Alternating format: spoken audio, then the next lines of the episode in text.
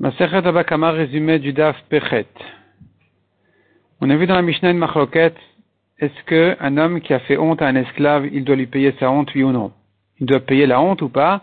Selon Chachamim, on paye la honte. Selon Rabbi il n'y a pas de honte à payer aux esclaves. Il apprend ça du passou qui dit, deux hommes qui se disputaient, un homme avec son frère, etc., puisque la Torah parle d'un homme et son frère en ce qui concerne la honte, on a exclu de là l'esclave qui n'est pas considéré comme le frère d'un juif, parce qu'il ne peut pas se marier avec lui. Les Chachamim disent il est quand même considéré comme son frère pour les mitzvot parce qu'il doit garder euh, certaines mitzvot comme une femme. La Gemara de là demande est-ce que donc finalement à chaque fois que c'est écrit dans la Torah son frère on aura une marquette de Rabbi et Chachamim si l'esclave euh, est exclu ou inclus? En ce qui concerne par exemple des faux témoins où la Torah dit on leur fera ce qu'ils voulaient faire aux condamnés, ce qu'ils voulaient condamner leur, euh, leur frère on va leur faire eux-mêmes ça, euh, ce châtiment-là. Est-ce que tu vas dire donc que quand ils ont voulu condamner un esclave, d'après euh, Rabbi Houda, ils sont pas tours? La Gemara dit non, là-bas on a un pasouk pour les, inclure que même pour un, des faux témoins sur un esclave, ils sont chayav. La Gemara dit encore, et donc, euh, encore d'autres psukim où il s'agit du, frère, est-ce que tu vas dire que ce sera une marloquette Rabbi Houda et Chachamim? Comme un roi, par exemple, la Torah dit ton frère, tu nommeras un roi de chez tes frères. Est-ce que donc on aura une marloquette si l'esclave est cachère ou pas C'est sûr qu'il est pas saoul. La Gemara dit non là-bas c'est différent. C'est sûr que quand la Torah parlait de son frère, elle parlait là-bas dans, le passage qu'on comprend que c'est du meilleur de tes frères. La Gemara demande mais encore le passage dit en ce qui concerne un témoin. Un témoin qui témoigne sur son frère. Tu comprends de là que donc si l'esclave est considéré comme un frère, il pourrait témoigner. Or un esclave il est pas sous la doute. La Gemara dit oui, c'est vrai, il est pas sous les deux de toute façon. Si c'est pas du pasouk du frère, on pourrait l'apprendre déjà par ailleurs, puisque une femme, un enfant, un voleur, ils sont pas sous les doutes, car ils n'ont pas, ils ne sont pas dans toutes les mitzvot. Eh bien, l'esclave aussi qui n'est pas dans toutes les mitzvot, il n'est pas sous les doutes. Donc de toute façon, on sait qu'il n'est pas sous les doutes. La Gemara fait encore une autre dracha. C'est écrit dans le pasouk, un père ne les pères ne vont pas mourir pour leur fils, sur leur fils, ça veut dire sur le témoignage de leur fils. Mais c'est pas écrit dans le, dans passage leur fils, c'est écrit sur des fils. Des pères ne meurent pas, ne sont pas condamnés pour des fils. Et ça voudrait dire que quelqu'un qui n'a un père dont les fils ne sont pas considérés comme les siens, comme un esclave, eh bien, il ne peut pas témoigner du tout de manière générale. Et l'Agmara donc développe un peu cette rachat, mais l'Agmara reste là-dessus qu'on on pourrait apprendre de ce, passage qu'un esclave ne peut pas témoigner.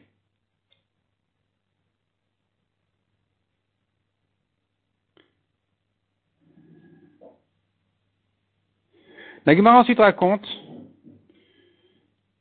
sur une femme qui avait donné ses biens, une femme mariée qui avait donné ses biens à son fils, et elle est morte. Quand elle a donné ses biens à son fils, ça voudrait dire, tant qu'elle est mariée, tant qu'elle est là, son mari mange des, il, profite parce qu'une femme qui a des biens, des nirsémélogues, une femme qui se marie, elle amène des biens, eh bien, c'est le mari qui mange, qui en profite euh, tant qu'ils sont mariés. Et si la femme elle meurt, le mari va hériter la femme. Si le mari meurt, c'est la femme qui récupère ses biens. Ici, la femme avait donné ses biens à son fils et elle est morte. Et de là, est arrivé une grande discussion, un grand débat. Est-ce que le fils, il profite de ce don-là de la mère, et donc c'est lui qui prendra les biens après la mort de sa mère, ou bien c'est son mari qui va les récupérer? Et l'Egmara de la mère ramène une grande discussion, où certains pensaient donner au fils, d'autres pensaient donner au père, et l'Egmara dit quelle est la raison de chacun? Et le raisonnement, il tourne autour de la question, est-ce que le père qui mange des fruits du vivant de la femme, fait que la femme n'est plus considérée comme propriétaire et qu'elle n'a plus le droit de donner ou de vendre dans cette situation-là, dans ce, cet état-là où elle est mariée, que son mari il mange des fruits, il profite de ses biens. Est-ce que donc ça fait que la femme n'est plus considérée comme propriétaire ou bien je dis que non, puisque euh, le, le, mari n'a que le droit aux fruits, que le droit aux fruits et que la femme elle est propriétaire du capital, elle peut en faire ce qu'elle veut, elle peut vendre, elle peut donner et que donc après sa mort, ses acheteurs ou, ou, celui à qui elle a donné pourra récupérer, pourra prendre ce bien-là.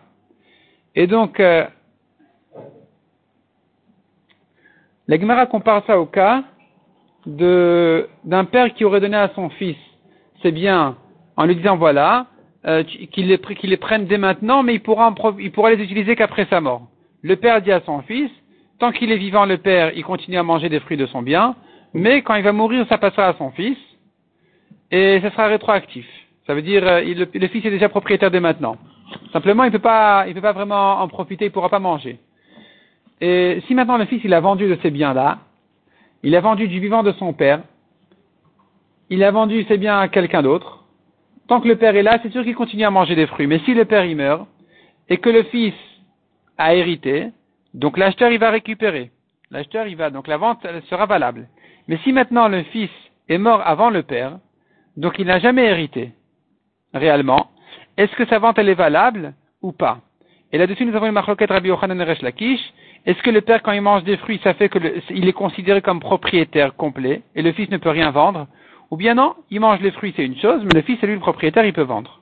Selon Resh Lakish, il peut vendre. Selon Rabbi Yochanan, il ne peut pas vendre. Donc ici aussi, d'après Resh Lakish, comme qui va à la eh bien, le mari, en mangeant les fruits, n'empêche pas la femme d'être considérée comme propriétaire et de donner à son fils ou à qui elle veut, de donner ou de vendre à qui elle veut. Donc en principe, on devrait donner au fils. Malgré tout, dit l'Agmara, c'est différent ici. Celui qui donne au mari, c'est parce qu'il pense que il, se base en fait sur une, takana de Chachamim qui ont dit c'est vrai que la femme a le droit de vendre, mais qui est le premier acheteur C'est le mari.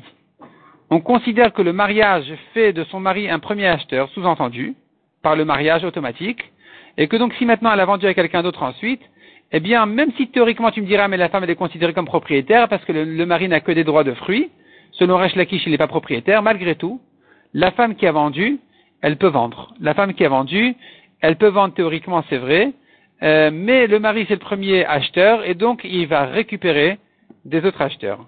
Donc dans ce cas-là où par exemple la femme a voulu donner à son fils, on devrait donner, prendre du fils et donner au mari qui est considéré comme le premier acheteur, comme si elle avait donné d'abord à son mari, et ensuite à son fils qu'elle avait, comme si elle avait donné à son fils quelque chose qu'elle avait déjà donné à son mari, c'est trop tard. Et donc ça, hein, c'est ce que pense celui qui dit qu'il faut rendre au mari.